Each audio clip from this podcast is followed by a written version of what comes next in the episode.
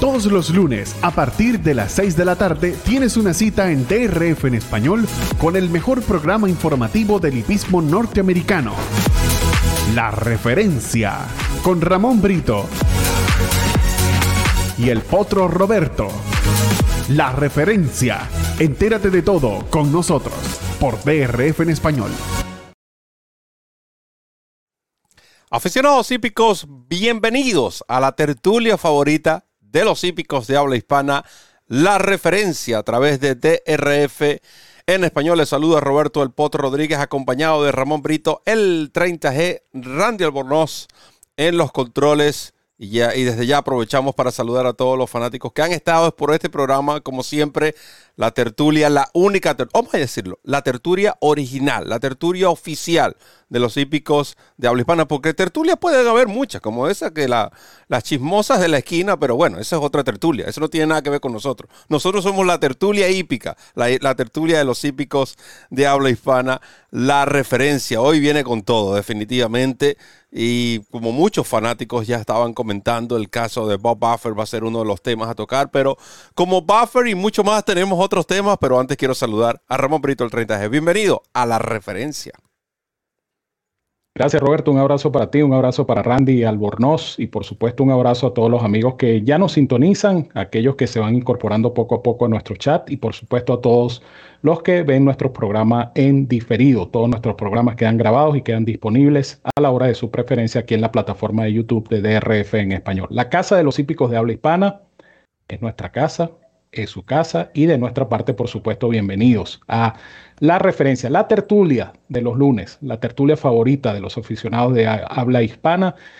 Como ya les decía Roberto, pues eh, explotó, eh, hubo la declaración de guerra ya definitivamente entre Churchill Downs y Buffer. Ya vamos a tocar ese tema y por supuesto todos los temas de actualidad, todos los temas de interés que eh, están en el tapete en el hipismo norteamericano. Así es que esperamos que este programa sea de su agrado, que lo disfruten. Eh, hagan como yo, mira, hoy me traje una, una taza de, apropiada para la ocasión, para el café. Usted eh, tenga su café a mano, disfrute del programa y entérate de todo, porque aquí comienza la referencia.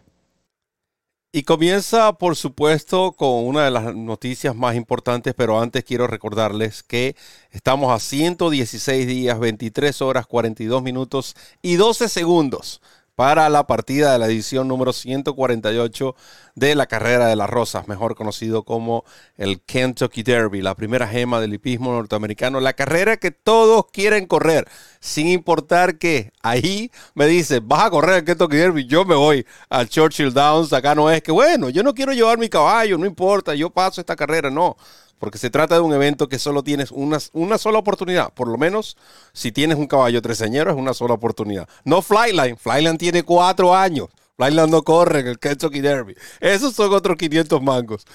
ha dicho esto, en el Kentucky Derby, precisamente, Papa Cat tiene 12 puntos y Papa Cat sigue dominando lo que es la parte de la clasificatoria en cuanto a los potros, pero también recuerden que un día antes, el, eh, se corren las Kentucky Oats. En las Kentucky Oats, Eco Zulu para mí y para Ramón y para muchos. Eh, la yegua, la Eclipse Award, campeona dosañera. Esta sí tiene sus puntos, esta tiene 30. Esta está liderando la tabla clasificatoria para estas competencias. Nosotros, obviamente, para los que fanáticos que recién están conociendo esta familia de DRF en español, nosotros vamos a estarles llevando todos y cada uno de los eventos que ofrecen puntos para el Kentucky Derby. En esta plataforma usted va a tener el análisis a través de DRF en español. Ramón, pero la noticia que, digamos, ha sido, eh, no sé, no sé qué palabra darle realmente, porque continúa esa parte incómoda, ¿no? Y, es, y opaca un poco lo que es el Kentucky Derby es esta situación con el entrenador Bob Buffer, situación que inició después de conocerse el positivo de Medina Spirit en la edición 147. No ha sido ratificado su triunfo. El caballo lamentablemente incluso falleció.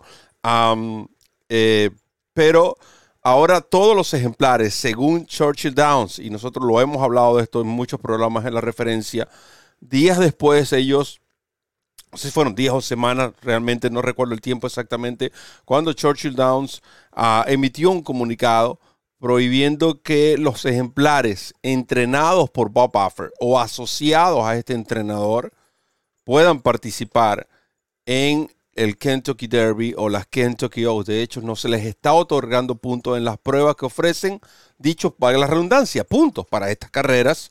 Recuerden que todo eso, a pesar que se celebran en diferentes hipódromos del país, es manejado por el eh, CDI, o sea, Churchill Downs Incorporated, lo que es la parte de la puntuación para el Kentucky Derby y las Kentucky Oaks. Surgió una polémica porque eh, Bob Buffer, obviamente, tal y como lo hizo con Naira, tal y como lo hizo con el mismo Churchill Downs, con el caso de Medina Spirit.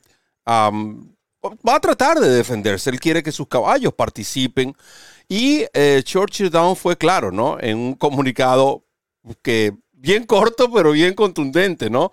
Donde dice que Churchill Downs está comprometido a proteger la integridad y el futuro de la industria para la carrera de caballos, fanáticos, socios eh, y apostadores y nadie está por encima de estas reglas y eso incluye al señor Buffer, tal, cual lo deja, ¿no? Eh, Churchill Downs, claro. Ah, y permanecerán decididos a responsabilizarlo por sus acciones. Recuerden en, un comunica en una publicación, Ramón, que eh, del New York Times, de este señor Joe Drape, que realmente se ha dedicado también ¿no? a, seguir de cerca, vamos a decirlo de esa manera, a Bob Buffer. Eh, él dejaba algo bien claro eh, en el artículo. Él decía, o sea, plasmaba allí, porque fue un comentario de parte de Churchill Downs, que Bob Buffer, cuando él los entrenadores firman el acuerdo o, eh, ese, ese contrato ¿no? para poder participar allí, una de las cláusulas es que tiene que respetar todos los lineamientos que este hipódromo allí en, plasma ¿no? en ese contrato. Y uno de los lineamientos es que no se puede violar lo que es la reglamentación de medicación. Entonces todo esto es algo que lamentablemente para mí opaca el epismo, aunque es un tema que muchos quieren hablar, muchos quieren escuchar.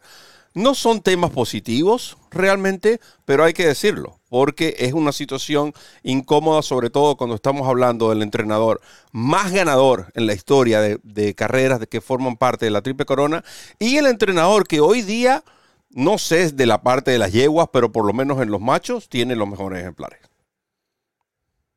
y tiene, tiene potrancas también con puntuación para las Oaks. Eh, que obviamente tienen cero puntos en este momento. No, lo que digo es que no sé si tienen los mejores, porque ah. no entrena de Cozulu, por ejemplo. Ah, bueno, eh, eh, eso es correcto, eso es cierto y correcto. Pero más allá de eso, eh, este comunicado emitido esta tarde por Churchill Downs pareciera ser consecuencia de una información que les llegó, donde ya definitivamente se está planteando esa demanda de la cual nosotros hemos comentado mucho en estos programas, que iba a ser el, el grupo de abogados que representa Buffer contra eh, Churchill Downs Incorporated, eh, exigiendo no solamente la participación, que se permita la participación de sus ejemplares, sino además la restitución de los puntos que no se le han otorgado a sus ejemplares.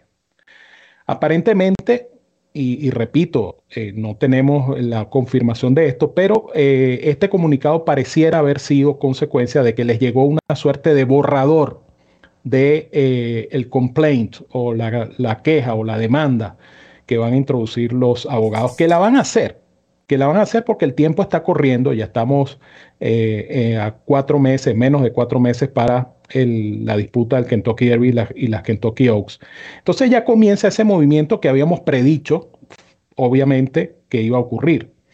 Eh, Churchill Downs alega que el día 7 de abril de, de, 2021 el propio entrenador Buffer fue uno de los firmantes de ese acuerdo al que hacía referencia Roberto, donde se someten a las reglas y lineamientos de eh, el hipódromo de Churchill Downs.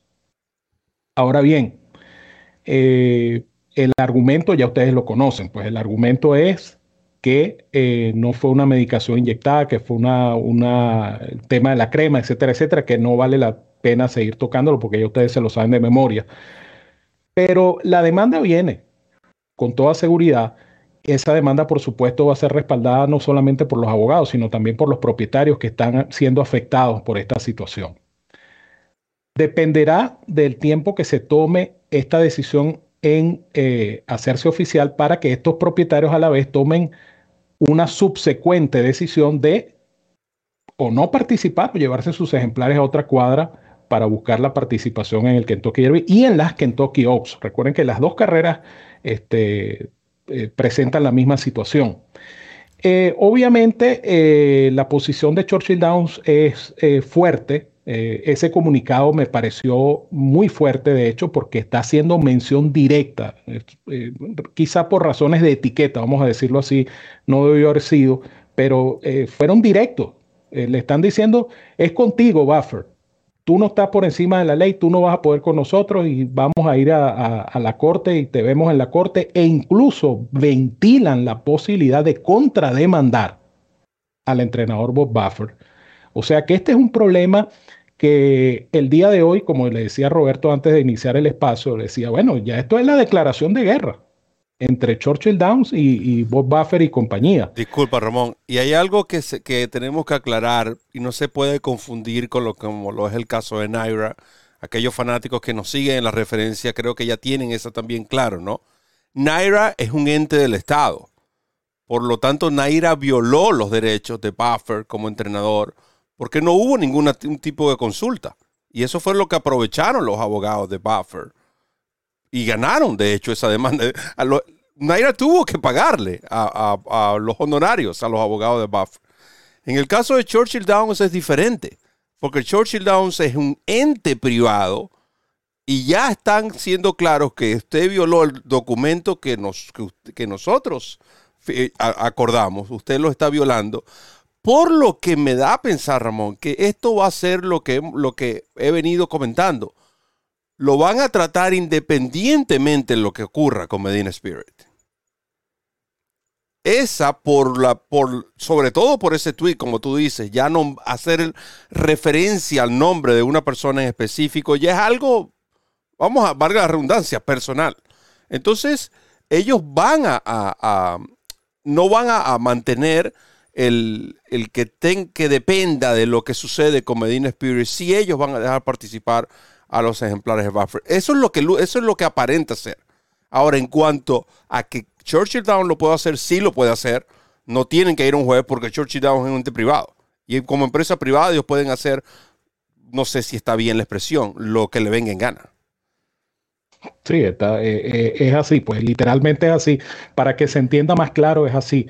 Eh, no es lo mismo un ente privado que un ente del Estado. se trata de situaciones diferentes. Buffer alega en ese borrador de que se le está violando el derecho al debido proceso, de que no se le está dando un trato justo, de, que tiene una desventaja tremenda eh, con respecto a los demás entrenadores, etcétera. O sea, es, el argumento de un presunto borrador que debe haber llegado a ojos y oídos de Churchill Down, porque esa declaración de Churchill Down fue realmente contundente y repito, es una declaración de guerra y ahora es cuando esta novela se está poniendo más interesante. Y se está poniendo más interesante porque queda la otra parte también, y como bien lo comentan los fanáticos, es la parte de los propietarios. Eh, los propietarios sí están en su derecho. Lamentablemente se van a ver en la obligación, como sucedió con algunos ejemplares el año pasado, y que no había algún comunicado que afectase, porque no había ningún comunicado que afectase a Life is Good. Y Life is Good terminó en manos de eh, Top Pletcher. No, no, cuando me refiero a un, comunicado que afectase es para este mismo comunicado, a esta misma posición de Churchill Downs en una carrera tan importante, porque hay otra cosa que estamos pasando por alto y es el tiempo. Es algo que pone a los propietarios en una posición de que ellos tienen que tomar una decisión pronto. Porque se acaba el tiempo. Si ¿Cuánto falta? ¿Cuánto, falta? ¿Cuánto falta ahorita? Para el Kentucky Derby, exactamente 116 días, 23 horas, 30 minutos y 28 segundos. Pero tienen mucho menos tiempo de eso, porque el Cayo tiene que clasificar antes. A esos 116 días, quítale, 100, quítale 21 días, que es cuando se celebra la última carrera que ofrece puntos para el Kentucky Derby. So, Es nuevo, es una situación incómoda. Nosotros, por supuesto, vamos a seguir hablando de esto en la referencia, pero la referencia no se trata solamente de Buffer, no se trata solamente de Churchill Downs, sino se trata solamente del Kentucky Derby, a pesar de que son puntos interesantes. Otro punto interesante, y esto es un tema que lo vamos a tocar como corre, Flyline. Así como corre, lo vamos a tocar porque creo que hemos hablado mucho de Flyline.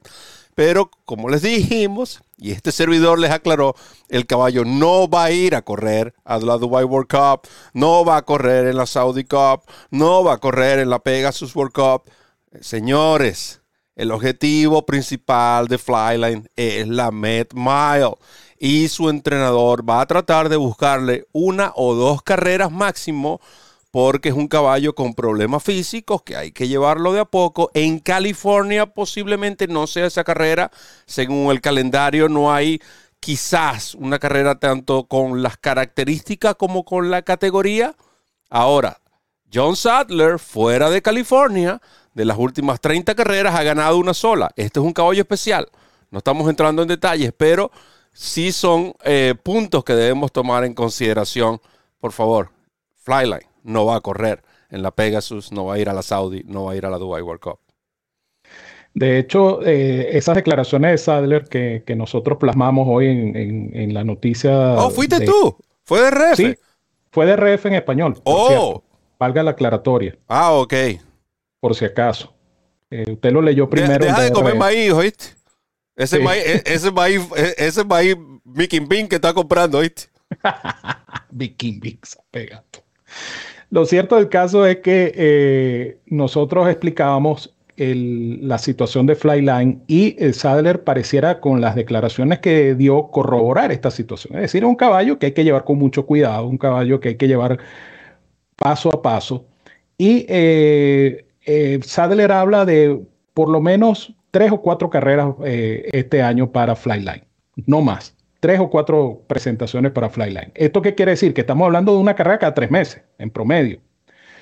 Y la declaración fue contundente, eh, esto reafirmando lo que decía Roberto hace un momento.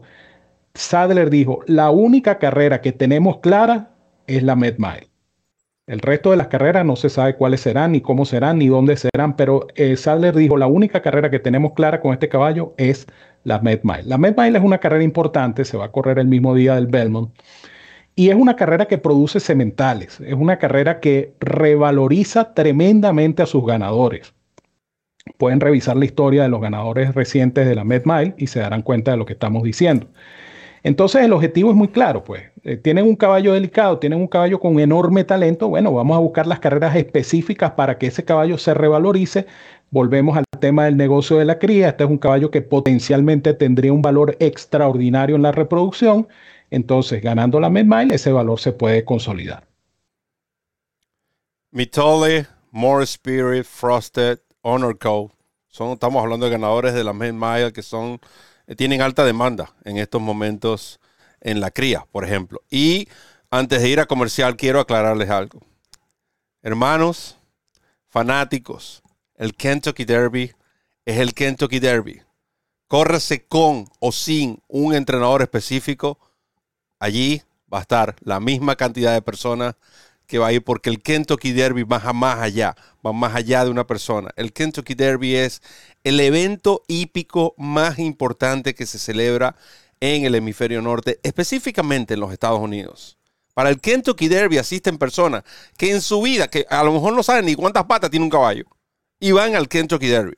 Para que ustedes tengan una idea de que esto sí puede afectar lo que pueda hacer la parte del pronóstico, la parte de los caballos que participan, calidad de grupo, etc. Pero el evento en sí no se afecta. De, créanme, créanme que no se va a afectar. Y, y si esto llega a suceder y estos ejemplares no participan, cuando den el número de las personas que asistieron al Kentucky Derby, se van a recordar de este programa. Hacemos una pausa y ya volvemos aquí en la referencia. Entérate de todo. Comienza a ganar con la nueva versión móvil del programa de carreras del Daily Racing Form, presentando en exclusiva las cifras de velocidad Bayer, selecciones y análisis de los expertos. Visita drf.com slash best y siente el poder del DRF en la palma de tu mano. DRF en español, la casa de los hípicos de habla hispana. El lugar donde encuentras noticias, pronósticos programas en vivo y mucho más. Síguenos en nuestras redes sociales y disfruta con los campeones. Continuamos con la referencia. Entérate de todo a través de DRF en español, la casa de los hípicos de habla hispana. El día de ayer el, trabajó el caballo Hot Rod Charlie, como todos saben, el noble Hot Rod Charlie, sin blinker ahora. Ah, bueno, esos son otros 500 mangos. El caballo ejercitó, por supuesto, eh, ya se anunció que irá a correr en Dubai. Eh, como objetivo la Dubai World Cup correrá una de las pruebas de esos trials o pruebas clasificatorias o preparatorias que se celebran en Maidan. Flavien Pratt va a viajar eh, para estos dos días. Obviamente va a viajar para la Dubai World Cup, pero también viajará para la competencia previa siempre y cuando esté todo en orden con los protocolos del COVID. Recuerden que fuera de los Estados Unidos incluso la situación está un poco más fuerte, más exigente con estos protocolos y quieren asegurarse de que todo esté en orden. De ser así, Flavien Pratt estará asistiendo para ah, conducir al ejemplar Horror Charlie que, que se vio muy bien. Es un caballo que es un caballo realmente que todo lo hace bien. A veces eh, quizás menospreciamos su calidad, eh, pero yo lo vi muy bien en el ejercicio. Lo que sí sigo diciendo es que este caballo, lamentablemente, para mi entender, yo no soy entrenador, estoy muy lejos de serlo, de hecho nunca lo seré, eh, no es mi vocación, pero si hay algo que uno ha aprendido en estas carreras de caballos y quizás ah, también tomando, vamos a decir, apuntes, ¿no? De personas que conocen de la materia mucho más que uno. Esto quita y le coloco y le quito y lo coloco. No solo lo ha afectado en carrera, porque obviamente lo ha afectado en carrera. El caballo quizás hasta ah, lo que es la parte de concentración. El caballo va a decir, bueno, ¿qué es lo que tú quieres que yo haga? ¿Corro con ellos o corro sin ellos? No hay una costumbre, no hay un patrón, porque el caballo es un animal de costumbre. Creo que esto ha afectado a Horror Charlie. Más allá de eso, ¿cómo ves tú, Ramón? ¿Cómo lo viste en el trabajo, por supuesto, y esta decisión de llevarlo a Dubái? El trabajo simplemente de mantenimiento. Trabajo de media milla, 48 y fracción. Un, galopón dio este caballo. Lo hizo antes de la jornada de carreras del sábado para que el público asistente al hipódromo de Santa Anita viera a Horror Charlie, porque Horror Charlie justamente también eh, este fin de semana pasado eh, fue declarado como el ganador del premio Vox Populi, un premio que otorga eh, la página de secretariat.com y que es un premio donde la gente por votación popular elige el ejemplar favorito de la temporada y en este caso ese honor recayó en Horror Charlie. Entonces, bueno, fue una mezcla de las dos situaciones, pues el tema del premio Vox Populi más el trabajo público para que la gente pues pudiera ver a su caballo Horror Charlie. Eh, el plan está correcto.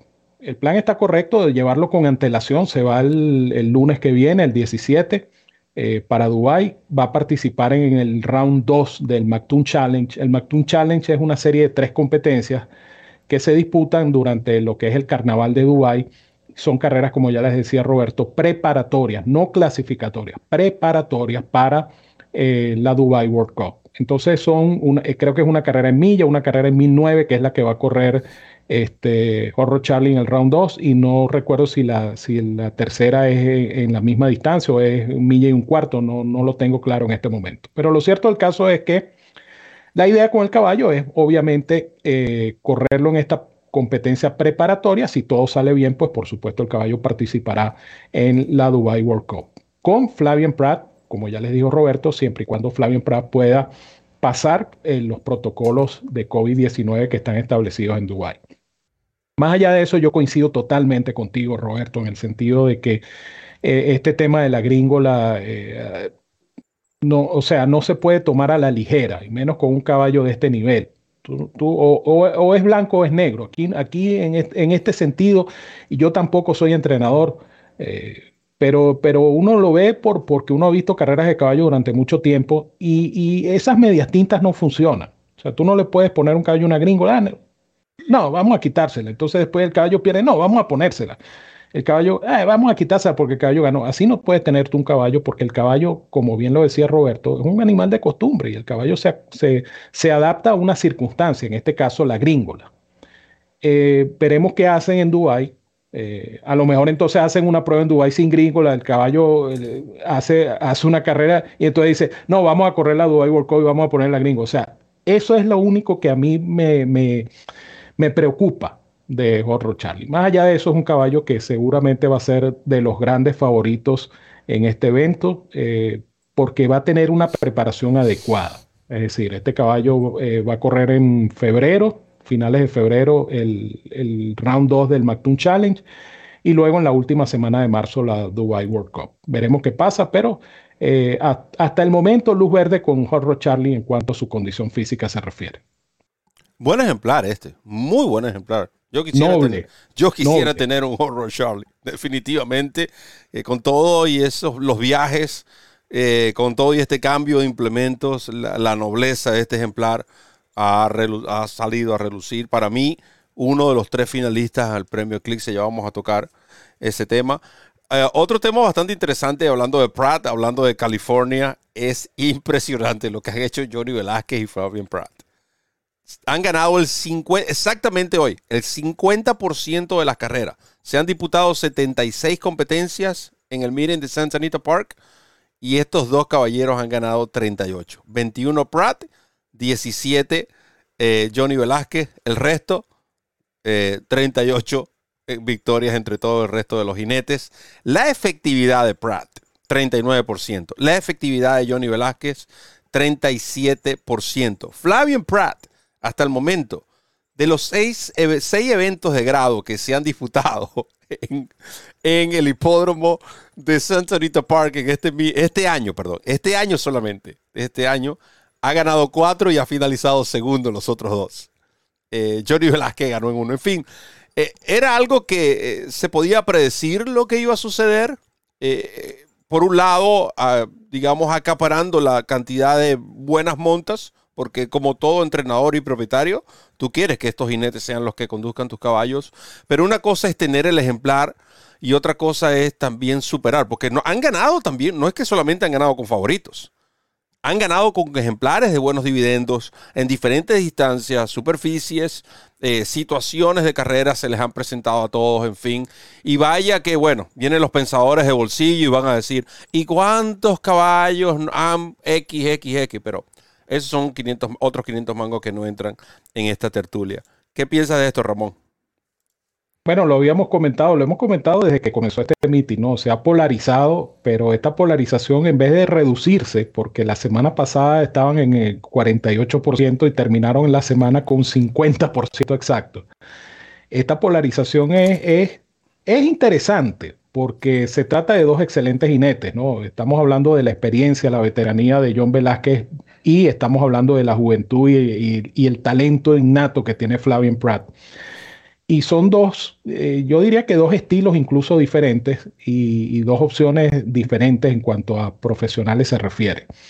Pero eh, debe ser preocupante ¿no? para otros jinetes. Eh, hay jinetes de renombre que, que, no han ganado. Caso específico, Van Dyke. Van Dyke no ha ganado todavía una carrera en este meeting. Esto puede causar también una, una desmotivación para otros profesionales porque no están recibiendo las oportunidades que según ellos merecerían. Y, es, muy extraño, ¿no? O sea, no es común, vamos a decirlo así, ver una estadística. Claro, estamos hablando de que esta estadística apenas comienza, este es un meeting que se extiende hasta mayo, este es un meeting largo, pero este, este comienzo de meeting ha sido realmente eh, inusual, ¿no? Porque, o sea, es como que si no hubiese más jinetes, ¿no? Como, como, como lo que se estaba exponiendo en, los argumentos de Goldstream Park, por ejemplo. Pero aquí no, aquí sí es parecer a una, una lucha entre, entre estos dos colosos de la fusta, que son Johnny Velázquez y Flavian Pratt. Y el resto del mundo, como diría este, la gente futbolística, es Pratt y Velázquez contra el resto del mundo. El resto del mundo, pues, este, no están teniendo el rendimiento que quisieran. Esto va a cambiar. Indiscutiblemente esto va a cambiar. Ese porcentaje tan elevado se va a reducir. Pero le ha dado, por supuesto, un matiz muy interesante este inicio de temporada en el hipódromo de Santa Anita. Y necesario, porque si algo necesitaba este meeting era un, atractivo. Expectativa, sí, expectativa. Sí, y, algo adicional más allá de las carreras, que teníamos tiempo que no veíamos este tipo de competitividad entre los jinetes en un hipódromo, sobre todo específicamente en Santa Anita Park.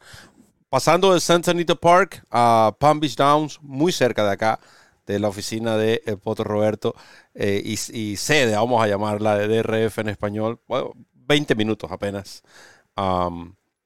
trabajó la semana pasada Uh, Life is Good, como todos saben, este caballo que ahora es entrenado por Top Pletcher. Él hizo, realizó su primer ejercicio después de la Breeders' Cup en Windstar, el primero de diciembre del 2021. Algo típico de Windstar. Ellos llevan los ejemplares a descansar en su farm y antes de ser enviados a los entrenadores hacen ese tipo, ese ejercicio más que todo de supervisión, ¿no? Ver si el ejemplar ya está apto para ser enviado a su respectivo entrenador, lo hizo muy bien. Comenzó en Pump Beach Down, típico, típico programa de entrenamientos de Pletcher.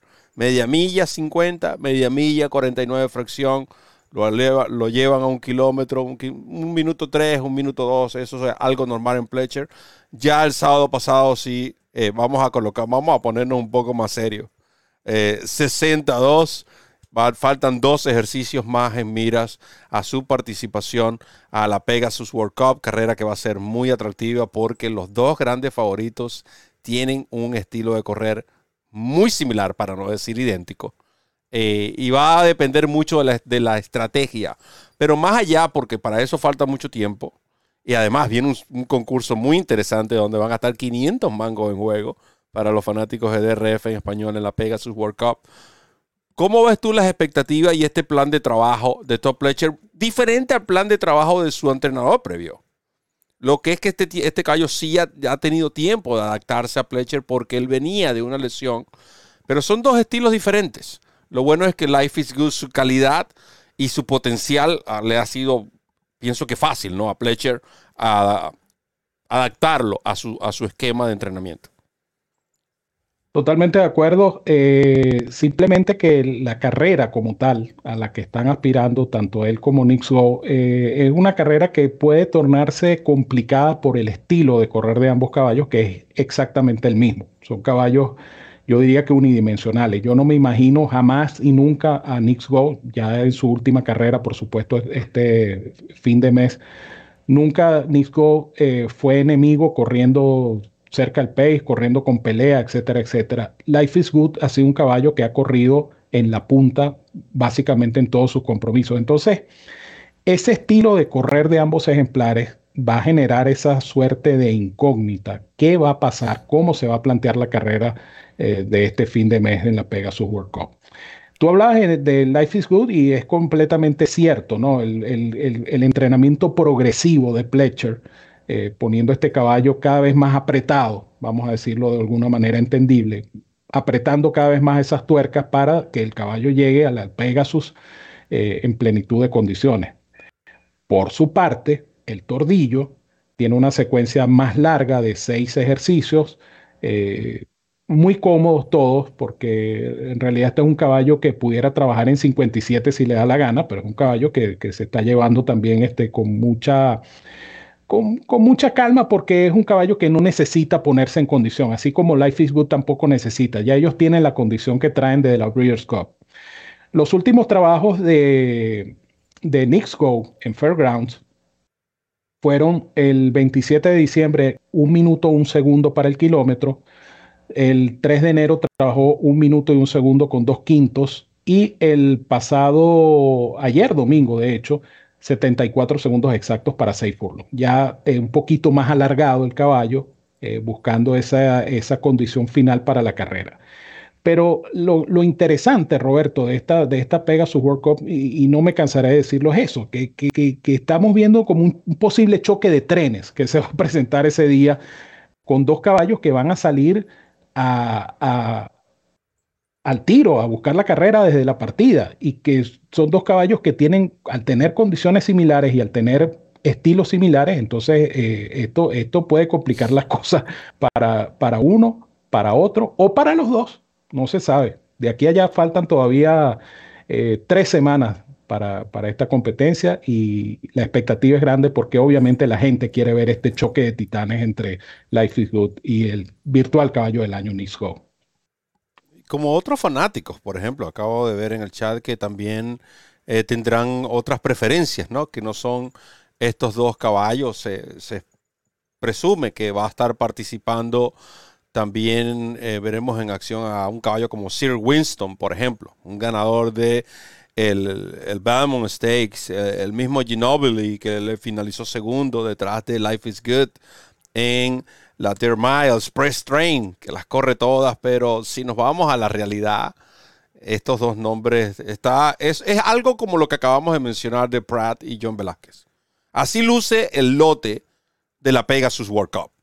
E, eso, eso, es lo, más cercano que puedo a, conseguir para ofrecerles a ustedes una, para que tengan una idea de lo que, cómo se compara Nisco y Life is Good en comparación al resto que van a enfrentar. Tal cual como va la estadística de Santa Anita de jinetes. Es así, es así, tal cual. Eh, es una, eh, la atención se ha centrado en estos dos, así como la, atención en Santanita se ha centrado entre Johnny Velázquez y Flavio Prat. Pues en la Pegasus World Cup se ha centrado la atención en dos, dos ejemplares que son uno tan bueno como el otro. Y repito que, que van a medir fuerzas en cuanto a la velocidad y estamos hablando de una carrera en cuatro codos, en fin, este, esto va a traer mucha tela que cortar en los próximos programas Estoy seguro que así será, pero la expectativa es grande y efectivamente la lista de invitados eh, que se publicó incluía creo que 15 ejemplares, si, si la memoria no me falla. Eh, y ahí hay nombres que, que, sabemos que no van, pues el caso específico de Flyline. Flyline fue invitado, porque bueno, tienen, tienen que invitarlo, ¿no? Porque es el, es el, caballo del momento, pero Flyline no va a correr. Eh, yo pienso que va a ser una nómina, cuando mucho, de 10, 11 ejemplares porque precisamente esa, esa, esa atención centrada entre estos dos quizá pueda ahuyentar a más de uno. Hay caballos en esa lista que quizá no estén en la condición para correr, en fin. Este, ya se irá viendo cómo se va eh, A lo mejor entran nombres a última hora, como ha ocurrido en, ediciones anteriores, que, bueno, hay un cupo este, y hacen una suerte de vente tú, mira, ven, vente tú, y corren allí. Pero bueno, eso se verá en las próximas semanas, camino también a este gran evento como es la Pegasus World Cup. Si, hay algo que me ha dejado claro esta carrera en sus cinco primeras ediciones, quizá la de, la del 2020 de todas es la que menos importancia le doy. No es que no tenga importancia, pero no es, para mí al momento de lo que es la parte estadística, que es lo que a mí me agrada, una de, de las cosas que más me agradan, las partes de estadística, es la que no uso como referencia la del 2020. ¿Cuántas veces escuchamos, oh, van a correr estos dos caballos y van a, perderse en la punta? Arrogate, California Crown, ganó Arrogate. Caballo que corría en la delantera o cerca de la delantera. Gunrunner West Coast, ganó Gunrunner. West Coast finalizó segundo, finalizaron 1-2 ese año no recuerdo. Serial Light Accelerate fue un match. Serial, Light, eh, eh, ganó Serial Light, Accelerate finalizó segundo y tercero. Nice Go el año pasado, ganó Nice Go el año pasado. Es decir, hasta el momento, históricamente, aunque breve la historia de esta carrera, ha demostrado que corran uno o dos velocistas, son los caballos que han estado, han ganado y, el, su rival ha finalizado segundo o tercero en esta prueba, con la excepción de lamentablemente California Crown, que no pudo darnos ese performance de que muchos esperaban, pero se enfrentó a un caballo de la talla de ROK. Hacemos la, la, segunda pausa y regresamos con más de la referencia aquí en DRF en español. Entérate de todo, porque esta es la casa de los hípicos de habla hispana. Ya volvemos. Comienza a ganar con la nueva versión móvil del programa de carreras del Daily Racing Form, presentando en exclusiva las cifras de velocidad Bayer, selecciones y análisis de los expertos. Visita trf.com slash best y siente el poder del TRF en la palma de tu mano. Continuamos con la referencia ya entrando en lo que es la recta final de esta tertulia. Favorita de los hípicos de habla hispana de los días lunes. Eh, Roberto El Poto Rodríguez, acompañado de Ramón Brito, el 30G. Randy Albornoz en los controles. Gracias a todos los fanáticos. Gracias por sus preguntas, por sus comentarios. Gracias por formar parte. Estén pendientes. Eh, lamentablemente no tenemos el buzón hípico hoy. Lo vamos a preparar para la próxima semana porque queremos también darle tiempo a las personas que envíen todos sus comentarios pronto. Les estaré, eh, ahí en breve, en unos minutos, les estaré publicando en el chat el enlace directo para que envíen sus comentarios al buzón hípico que forma parte, por supuesto, de la referencia de los días lunes. Hablando de publicar, yo publiqué en mi cuenta de Twitter, Potter Rob, mis favoritos para el premio Eclipse. Mis favoritos son, rápido, Caballo del Año, Nice Go, creo que Medina Spirit y Essential Quality merecen ser nominados. Dosañero, Corniche debe ganar. Creo que Jack Christopher y Tease the Bomb merecerían también una nominación. Es muy importante esto de ser nominados, pero esto que le mencioné, Nix Go y Corniche deben ganar, como también debe ganar Ecozulu. Yo coloqué a Pisa Bianca y a Ira porque Ira es ganadora de cuatro. No creo que ninguna potra, de hecho, ganó cuatro carreras este año. el año pasado, perdón. En los tres añeros, la balanza me incliné al final por Medina Spirit, independientemente de la situación con el entrenador. Claro, si Medina Spirit es descalificado del Kentucky Derby, ya todo cambia pero allí no creo que un slam dunk, creo que está muy pareja entre Medina Spirit y Essential Quality. Yo incluí a Horror Charlie por campaña. Horror Charlie estuvo fajado desde enero hasta diciembre y creo que merece una nominación. Tres señeras, eh, Malatap, coloqué a Santa Barbara y a Clarier. A caballo maduro, obviamente, Nisco va a ganar esto. Macfield finalizaría segundo lejos en los votos como también finalizará lejos, no sé, la que finalice lejos detrás de Letrusca, que es otro slam dunk en las yeguas de en las yeguas maduras en arena. Velocistas, estoy contigo, Ramón, ahí. Por campaña y campaña de veces Jackie's Warrior. Uh, coloqué a Flyline por lo que ha hecho y el Life is Good porque en algún lugar tengo que meterlo. Eh, no lo puedo dejar tampoco por fuera, ya que no lo metí en la nominación de los tresañeros. Velocista, eh, Gamin sí, sí. Esta pareja creo que Gamin, no sé, de verdad. Allí sí estoy, tengo muchas dudas entre estas dos. Giver, otro que debe ganar. Ganó el Belmont Invitational en, en grama y luego ganó en la Breeders' Cup. Este caballo debe ganar. Uh, domestic Spending por lo que hizo a principio de año y creo que Colonel Leon eh, yo sé que falló en su última, pero ganó la Pegasus Turf, ganó varias competencias este año este tordillo. En la grama, ah, las hembras, Warlike Goddess, perdió una carrera que realmente, este, ahí es cuando tú dices, debió ganarla. Pero bueno, esos son otros 500 mangos. Creo que es la que tuvo mejor campaña. Love Only You, porque es la ganadora de la Breeders' Cup and Mer Turf. Going Global, creo que merece una nominación, es mi opinión. Y de aquí para adelante, cuatro Slam Godolphin, propietario y criador. Allí no creo que tengan competencia.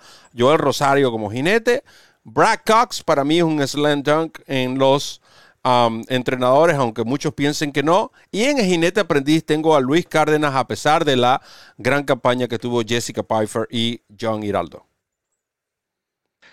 Estamos casi totalmente de acuerdo, ¿no?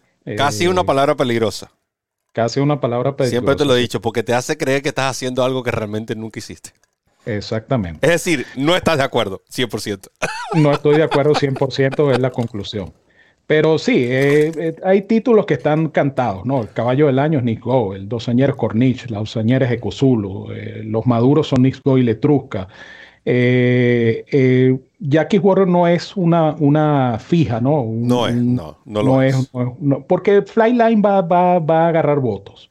Flyline definitivamente va, va, va a recopilar unos cuantos votos.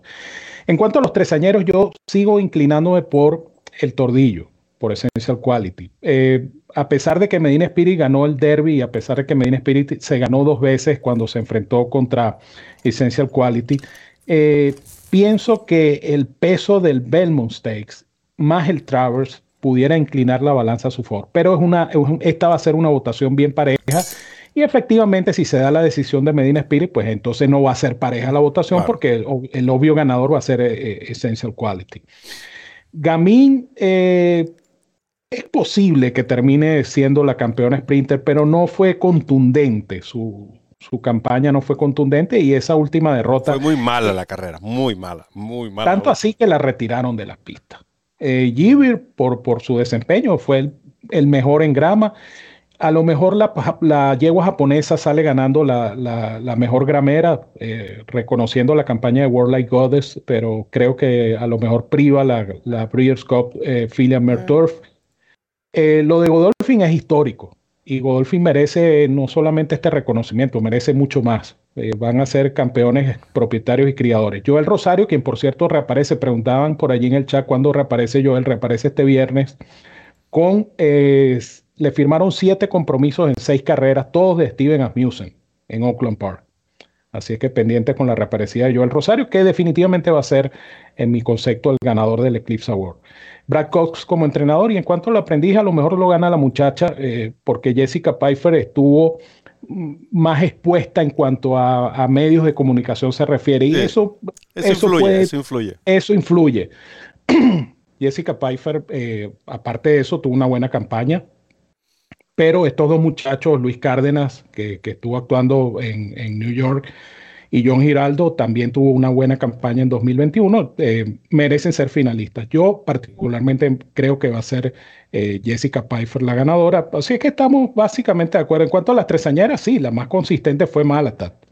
Eh, por cierto, preguntaban también por Malata. Malata está de descanso todavía. va a ser interesante. Hay eh, una, dos, tres, cuatro, cinco, seis, ocho, nueve, como diez categorías que están definidas, que ya están claras. El resto va a ser interesante ver qué pasa con esta votación. Sí, eh, y en cuanto a los nominados, por ejemplo, para los tresañeros, es cierto, si estás entre Essential Quality y Medina Spirit, ¿cuál sería tu tercer nominado? Es que tiene que ser Horror Charlie. Yo decía a mitad de año que este era el segundo mejor tresañero después de Essential Quality. Obviamente Medina Spirit no, no había hecho todo lo que hizo después, pero Horror Charlie merece por consistencia. Y Life is Good lo metes en los sprinters, lo nominas al sprint y tiene su nominación. no creo que Life is Good vaya a ganar algún premio, realmente, para ser honesto. No, no, no encaja en ninguno. Es que quedó como en between, él quedó como en medio de los dos. Porque él es millero. Sí él es millero, entonces él ganó la Dirt Mile. Entonces la Dirt Mile no, no, no te ubica ni como sprinter, ni como fondista, ni como. Eh, Con la excepción de que esté desierto, pero es que en este año no está desierto. No, para nada. Porque a pesar de lo que pasó con Jackie's Warrior, Jackie's Warrior tuvo una campaña excelente, realmente. Exactamente. Entonces. O sea, que tenemos memoria corta y Flyline lo hizo al último y sobre todo esa cifra de velocidad terminó con la cifra Bayer más alta del 2021 de 118, pero recuerden, sí, fue la cifra Bayer más alta del 2021 pero precisamente eso fue la cifra Bayer más alta del 2021. No es la cifra Bayer más alta de la historia, no es el, primer debutante como erróneamente lo publicaron que había recibido tres cifras Bayer sobre 100 puntos, porque también eso es un error, lo hizo a Trader, lo hizo Justify, etcétera, etcétera, etcétera. Es un buen caballo, es un caballo que nos tiene a todos a la expectativa. Lamentablemente sus limitaciones físicas van a formar parte siempre de su carrera, pero es bueno porque está, está, llevado correctamente y eso había sido uno de mis comentarios. Está en buenas manos. No es un caballo que van a exigir porque ya gané el Malibu y recibí una cifra bella de 118, ya lo voy a correr en la Pegasus. No, y, yo aplaudo la decisión de Harones Racing, del West Point eh, y de todos los involucrados con este gran ejemplar. Pero para mí, lamentablemente, no va a ganar ningún premio Eclipse, porque no lo gana como tresañero y no lo gana como sprinter. Creo que como sprinter por jerarquía y por lo que hizo, a pesar de haber fallado en la Breeders' Cup, es porque si a todos nos agrada Life is Good, por ejemplo, Jackie Warrior se ganó Life, is Good. Y Jackie Warrior también tiene una excusa cuando falló en la perdón, cuando falló ante em, el caballo de Safi Joseph, no recuerdo la carrera. Jackie, Jackie Warrior partió mal ese día. Todas esas cosas también entran en consideración, este tipo de performance en los ejemplares. Pasando a otro punto, eh, obviamente ya finalizando con nuestro programa en estos eh, cinco minutos que nos quedan, el, el Championship Me, lamentablemente Irat Ortiz la semana pasada sufrió eh, un incidente, se golpeó la rodilla derecha, la derecha, se le golpeó en la pantorrilla con el aparato de salidas, no cumplió con sus compromisos sábado y domingo se espera que regrese a la acción este miércoles el tres veces ganador del Eclipse. Pues, Luis Saez sigue marcando la diferencia, no solo ganando carreras, sino de la manera como Luis Saez está ganando las carreras. Es lo que yo admiro de este jinete. No es ganar por ganar. Aquí estamos quitando un lado el pronóstico, estamos quitando por un lado el pensar con el bolsillo. Es la calidad de este ejemplar cuánta oportunidad le da a sus montas en cada una de las competencias. Sea un reclamo de 6.250, sea un clásico grado 1, Luis Sáez coloca a tu ejemplar en la mejor posición de ganar, respetando las distancias. Eh, quizás no seguía muy de cerca el hipismo para entonces, pero personas que se, y jinetes que he leído sobre su trayectoria, que he visto videos de carreras, eh, por supuesto, donde participaron. Hay dos jinetes que se me vienen a la mente. No lo estoy comparando con ellos, pero es ese estilo, ¿no? De siempre tratar de darle al ejemplar la mejor oportunidad de ganar. Me recuerdo a la Fipping K y me recuerdo a Juan Vicente Tobar. Bueno, sí, son dos, puntos de comparación interesantes, ¿no? Y, lo que me llama la atención de la estadística hasta este momento eh, del Championship en cuanto a Luis Sáez se refiere, es la efectividad de Luis Sáez. Luis Sáez tiene 27% de efectividad y el resto de los jinetes que vienen en las posiciones siguientes tienen 19, 19, 15, 13, 13, 10, 12, 17. Es decir, ni siquiera hay un jinete que llegue a 20% de efectividad. Y Luis Sáez, con 177 montas, quiere decir lo que hablamos en el programa de pronóstico del otro día, la muestra es grande porque estamos hablando de 177 montas y mantiene no solamente la mejor efectividad en cuanto a triunfo se refiere, sino el mayor porcentaje en cuanto a figuraciones en el dinero también se refiere, 55%. Pero mira los números de Paco. Paco tiene 30 victorias y 19% de efectividad. Eso es buenísimo. Y Luisa está el 50% por encima de Paco López. Para que tengan una idea de cómo anda esta estadística. También preguntan por Tyler Gaffalion. Eh, pronto va a estar de regreso eh, Tyler a, las montas. Ahora estoy aprovechando y estoy leyendo el chat y me estoy adelantando. La pregunta no fue para mí, pero tengo información y sé que pronto va a estar de regreso. Eso es lo que les puedo decir en cuanto a, Tyler Gaffalion, que tiene 23 todavía. Tiene varios días que no monta, para que vean otra idea de lo que, con lo que ha hecho Luis Sáez, que Tyler Gaffalion tiene tiempo sin montar en 23 y tiene 23 triunfos y todavía mantiene el tercer lugar, porque ha sido realmente increíble esto de Luis Sáez y es algo que no es nuevo. Ya Sáez nos ha acostumbrado a esto. Ya se espera esto de Sáez y muy importante, recuerden que su agente es Kiara McCaughlin.